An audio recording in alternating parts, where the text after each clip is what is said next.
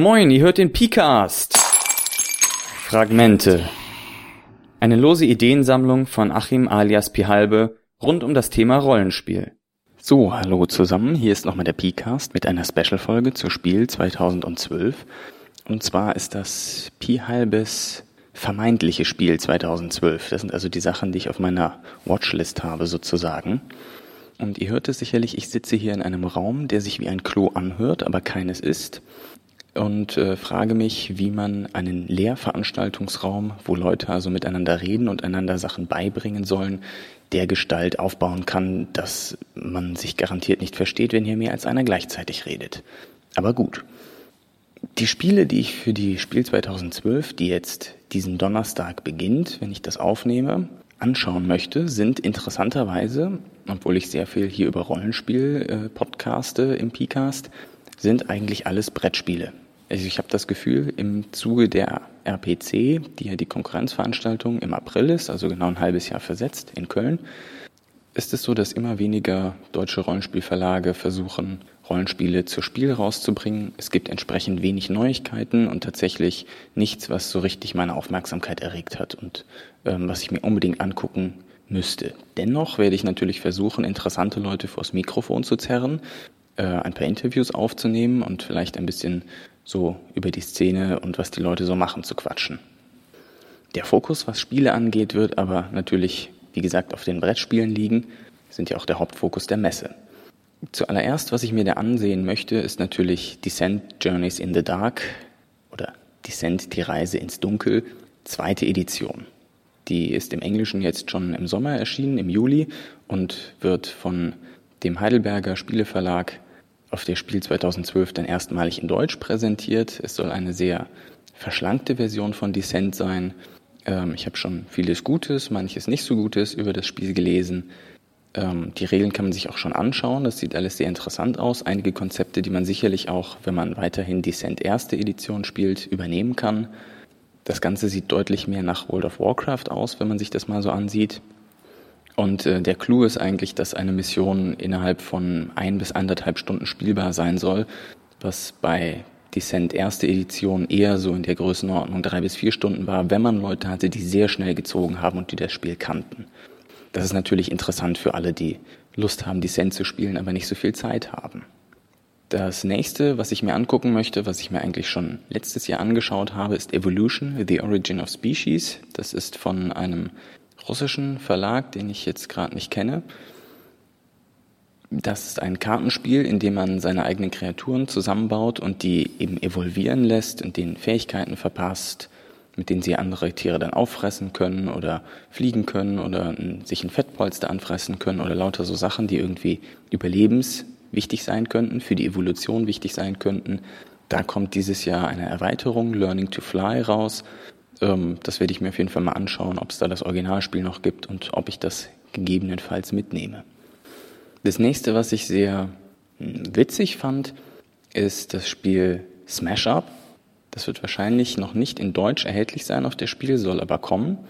Und bei Smash Up geht es darum, dass mehrere Parteien um Gebiete kämpfen, unterschiedliche Gebiete, die verschiedene Eigenschaften haben. Und der Clou ist, dass man die Partei aus zwei Kartendecks zusammenstellt, die verschiedene Eigenschaften haben. Da gibt es zum Beispiel ein Piratenkartendeck, ein Dinosaurierkartendeck, ein Magierkartendeck und äh, ein Roboterkartendeck, ein Alienkartendeck und so weiter. Und was man jetzt macht, man nimmt sich zwei dieser Kartendecks und mischt die einfach zusammen. Das heißt, wenn man dann spielt, hat man tatsächlich zum Beispiel ein gemischtes Team aus, ähm, sagen wir, Piraten und Aliens mit denen man dann gegen Zombie-Roboter kämpft. Das sind also alles ziemlich harte Nerd-Themes, die da verarbeitet sind. Die Regeln sehen relativ einfach aus. Und durch die Kombination aus diesen verschiedenen Kartendecks ineinander ähm, soll es wohl auch sehr abgefahrene Combo-Moves äh, geben, die man dann durchführen kann. Also hat vielleicht so ein bisschen was sogar von so einer Kampfsimulation. Das sah also, finde ich, ganz interessant aus. Das muss man sich mal ansehen. Das ist bei AEG, die sind am Stand Halle 5, 28 oder Halle 5, 47. Dann noch ein Titel, der für mich als Umweltphysiker natürlich interessant ist, CO2 von einem italienischen Spieleverlag, Jockix.it. Ähm, die haben allerdings noch keine Standnummer, soweit ich das gesehen habe. Ähm, bei diesem Spiel CO2 geht es eben darum, als Konzern den Energiehunger der Welt zu befriedigen und gleichzeitig innerhalb der vorgegebenen Umweltrichtlinien zu bleiben, um nicht ein Kippen des Weltklimas herbeizuführen. Also ähm, genau das, was wir eigentlich im Moment so gerade machen, ist in dieser Hinsicht also ein sehr aktuelles Spiel, hat sehr viele Materialien dabei, scheint ein sehr schönes Wirtschaftsstrategiespiel zu sein, kostet allerdings auch etwa 50 Euro. Dann haben wir noch zwei Spiele von Vlada Kvatil, den ich ja letztes Jahr auch schon interviewt habe. Der kleine tschechische Spielegott, würde ich mal so sagen. Da ist zum ersten Goblins Inc., wo man Goblins spielt, die zusammen Kampfroboter bauen müssen und dann gegeneinander antreten lassen. Man baut dann so ein bisschen in Galaxy Trucker Manier seinen Kampfroboter zusammen. Allerdings baut man das immer zusammen mit einem Kollegen, der später mal der Gegner wird. Das heißt, man sammelt mit jemandem zusammen Punkte, gegen den man später sich erbitterte Kämpfe liefern wird. Das kommt bei etwa 35 Euro raus. Das Spiel sah schon sehr witzig aus. Es wird Bonuskarten geben und das Ganze erscheint natürlich bei Check Games Edition an der Standnummer 4. Halle 4 ist, glaube ich, auch traditionell so 310. Also ich glaube, die sind wieder an derselben Stelle wie immer. Dann haben wir noch das zweite Spiel von ihm, da muss ich gerade einmal hier runter scrollen. Zolkin, The Mayan Calendar. Das äh, ist ein Spiel, was das na, alte 2012-Thema aufgreift. Ist ja mittlerweile schon ein bisschen ausgelutscht, aber was soll's. Also es geht um Maya-Stämme und das Interessante daran ist vor allem, dass man eben diesen Kalender hat und auf dem Spielbrett sind ganz viele Zahnräder aufgebracht, die ineinander greifen es ist dann ein Worker-Placement-Spiel. Man muss seine Gefolgsmänner an diesen Zahnrädern positionieren. Und wenn sich ein Zahnrad weiterdreht, drehen sich auch die anderen. Und die Gefolgsmänner kommen dann in immer wichtigere und wertvollere Gebiete, wo sie mehr Ressourcen abgreifen können. Das heißt, je länger man seinen Gefolgsmann da lässt, desto wertvoller wird er. Allerdings hat man nur eine begrenzte Anzahl an Gefolgsmännern und muss entsprechend ein bisschen rumtaktieren. So, dann scrollen wir mal wieder hoch. Ein Spiel, was ich mehr unter kurios abstempeln würde, ist Fremde Federn von Friedemann Friese, der Mann mit den vielen Fs. Das erscheint entsprechend auch bei 2F-Spiele am Stand 1163. Und Fremde Federn ist eines der Freitag-Projekte von Friedemann Friese, wo er sich den Freitag freinimmt, um Spiele zu designen, die irgendwas mit F zu tun haben. Und hier ist die Prämisse, dass er sich tatsächlich selber mit fremden Federn schmückt es ist also ein etwas politisches Spiel, wo man versucht, sich mit anderer Leute Errungenschaften ähm, gut dastehen zu lassen. Und genau das macht er selber, indem er nämlich Mechanismen aus den populärsten Spielen bei Boardgame Geek geklaut hat. Also was zum Beispiel drin ist, sind Agricola und Dominion und auch sein eigenes Funkenschlag hat er da abgekupfert und das äh, hat er alles zusammengeworfen und daraus ein neues Spiel generiert. Tatsächlich ist das natürlich normal, dass man sich in einem gewissen Rahmen bedient bei den Konzepten aus anderen Spielen, aber hier hat es eben versucht, wirklich auf die Spitze zu treiben und einfach Konzepte aus verschiedenen Spielen zu seinem eigenen zusammenzubauen. Noch ein interessantes ist Love Letter. Das ist ein Kartenspiel und es hat, wenn ich mich richtig entsinne, 16 Karten insgesamt. Ein Spiel dauert von 30 Sekunden bis 5 Minuten es können relativ viele Leute mitspielen. Jeder hat eine Karte auf der Hand, zieht eine nach und kann dann eine von beiden ausspielen.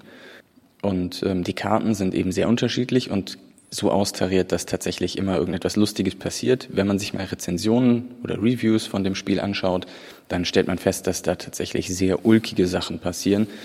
Das ähm, muss ein sehr interessantes Spiel sein. Das kann allerdings wohl sehr schnell ausverkauft sein. Ist auch bei AEG an den Ständen, die ich vorher schon genannt habe, 5,47 und 5,28, wird so für ungefähr 10 bis 15 Euro über den Tisch gehen. Äh, und ich hoffe noch eins zu bekommen, tatsächlich. Also wenn jemand schon Donnerstag da ist und mir eins reservieren möchte, äh, kann er mir gerne eine E-Mail schreiben und ich hole mir das dann Freitag ab. Das wäre super. Ich möchte jetzt nicht auf alle Spiele eingehen, die ich auf meiner Liste habe, aber ein paar interessante kommen noch. Das nächste wäre Room 24 von Matagot. Die sind an Stand Nummer 1272. In dem Spiel, was auch schon bei Ausgespielt erwähnt wurde, geht es um Gefangene in einem Gefängnis. Das Spiel ist ein ziemlich expliziter Klon, sage ich jetzt mal, von dem Film The Cube. Man spielt also Gefangene, die da ihren Weg sich durch diesen Cube suchen müssen. Und sie müssen eben den Room 25, der der Ausgang ist, finden, müssen dabei zusammenarbeiten. Der ganze Cube ist gespickt mit tödlichen Fallen und allem Möglichen. Man kann aber auch Informationen finden. Und es kann auch sein, dass einer der Spieler tatsächlich ein Verräter ist und versucht, die anderen nur in Fallen zu locken und sie am Herauskommen zu hindern. Das sah also sehr interessant aus, insbesondere weil ich den Film Cube auch sehr gern mag. Dann haben wir noch das Spiel Clash of Cultures. Das kommt von Z-Man Games. Die sind an Stand Nummer 1040. Da gibt es für etwa 60 Euro, ist also schon einiges, ein Civilization-Klon, würde ich mal sagen, Clash of Cultures. Clash of Cultures baut also auch darauf auf, dass man sich eine Zivilisation aufbaut im großen Stil und diese zu Ruhm und Ehre führt, was man über verschiedene Wege machen kann. Und das Militär wird im Gegensatz zu Civilization noch ein Stück in den Hintergrund gerückt. Man kann also das Militär benutzen, aber wenn ich das richtig verstanden habe, ist das meistens eher zum Drohen als zum Erobern gedacht, kann aber natürlich auch zum Erobern benutzt werden.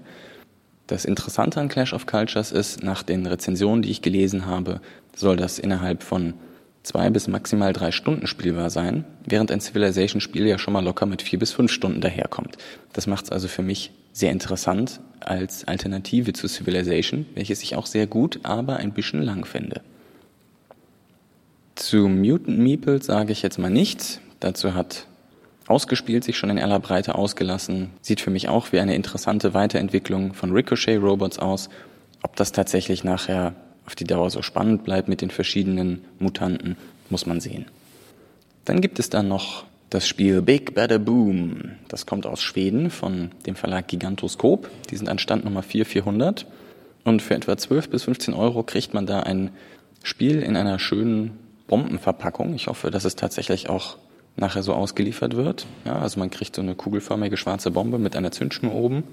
Und in diesem Spiel, ein Kartenspiel, spielt man Goblins, die für den gemeinen Overlord die Bomben testen und entschärfen müssen. Und man muss also versuchen, die Bomben zu überleben, möglichst dafür zu sorgen, dass man die Bombe an den nächsten Goblin weitergibt und dass sie dann bei dem in der Hand hochgeht und dass man dafür dann Geld kassiert und sich freikaufen kann nachher. Es geht also darum, tickende Zeitbomben seinem Nachbarn zu geben und zu hoffen, dass er in die Luft fliegt und nicht man selber. Klingt nach einem interessanten Spielkonzept, finde ich. Noch ein interessantes Spielkonzept ist Article 27, the UN Security Council Game. Das ist also ein Verhandlungsspiel, was sehr schnell sein soll. Jede Abstimmung dauert fünf Minuten und jeder ist einmal Vorsitzender. Das heißt, man hat zum Beispiel mit fünf Spielern hätte man dann insgesamt eine Spieldauer von 25 Minuten.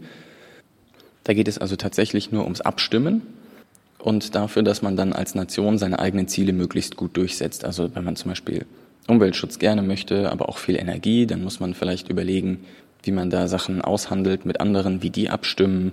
Das ist, glaube ich, schwer zu erklären jetzt gerade, aber wenn man sich das anschaut, hat es Sinn ergeben für mich. Also man muss eben wirklich versuchen, mit den anderen zu verhandeln, sie zu bestechen, ähm, dafür zu sorgen, dass sie im eigenen Interesse abstimmen und ihnen dafür versprechen, dass man selber auch in ihrem Interesse abstimmt und so weiter und so fort. Also das soll wirklich ein nettes, kleines Verhandlungsspiel sein. Dann möchte ich nur noch kurz erwähnen, eine kleine Alternative zu dem CO2 aus Italien, was ich erwähnt habe, ist auch das Spiel Global Warming. Das kommt aus den USA das wird für 20 Euro an der Spiel zu haben sein, vom Mücke Verlag, der auch viel Spielmaterial versendet, dankenswerterweise. Die sind an Stand 933 und Global Warming ist ziemlich ähnlich wie CO2, ähm, hat auch sehr viel Material, ist nur ein gutes Stück billiger. Also wer Lust hat auf so ein Öko-Weltrettespiel, wie ich zum Beispiel, der sollte sich das auf jeden Fall auch mal anschauen. Vom Prinzip her, vom Konzept ist das, glaube ich, dasselbe, spielt sich dann sicherlich doch noch ein Stück anders. Und das letzte, was ich erwähnen möchte, ist das Spiel The Cave. Das kommt aus Polen von rebel.pl. Die sind an Stand Nummer 4316 zusammen mit Portal Publishing. Und da gibt es für 35 Euro eben das neue Werk von diesem Entwickler, der auch das Spiel K2 gemacht hat. Der macht also so na, realistisch anmutende Expeditionsspiele. Und bei The Cave geht es eben darum, dass man Speleonauten spielt, also Höhlenforscher. Spaleolauten? Ich glaube, Speleonauten ist richtig. Und mit diesen eben die Höhle erkundet, also sich durch enge Gänge zwängt, irgendwelche ähm, unterirdischen Seen entdeckt, große Räume entdeckt. Man muss mit seinem Proviant haushalten, man muss gucken, welche Ausrüstung man mitnimmt und versuchen eben selber möglichst viele interessante Entdeckungen zu machen, diese Höhle zu erkunden und dabei eben waghalsiger und ähm, dadurch auch erfolgreicher zu sein als seine Explorationskollegen. Man spielt allerdings nicht wirklich gegeneinander, sondern es ist mehr ein Wettrennen. Also man versucht sich gegenseitig zu übertrumpfen, aber sich nicht unbedingt in den Abgrund zu schmeißen gegenseitig. Das sah vom Theme her sehr interessant aus, finde ich. Wie das dann vom Spiel nachher wird, muss man mal sehen. Damit bin ich dann auch schon durch meine Liste für die Spiel ziemlich durch. Da sind noch ein paar andere kleinere Titel, die aber nur so am Rande interessant sind, wie ich finde. Vielleicht gefällt euch ja das eine oder andere. Ähm ich werde auf jeden Fall versuchen, mir das alles anzusehen. Und äh, ich freue mich, wenn mir jemand Love Letter sichert. Gut, dann würde ich sagen, vielen Dank fürs Zuhören, eine schöne Spiel euch. Entschuldigt die Audioqualität hier. Und dann hören wir uns nach der Spiel mal wieder. Bis demnächst. Fragmente. Analogspieler.de Spiele auf die Ohren.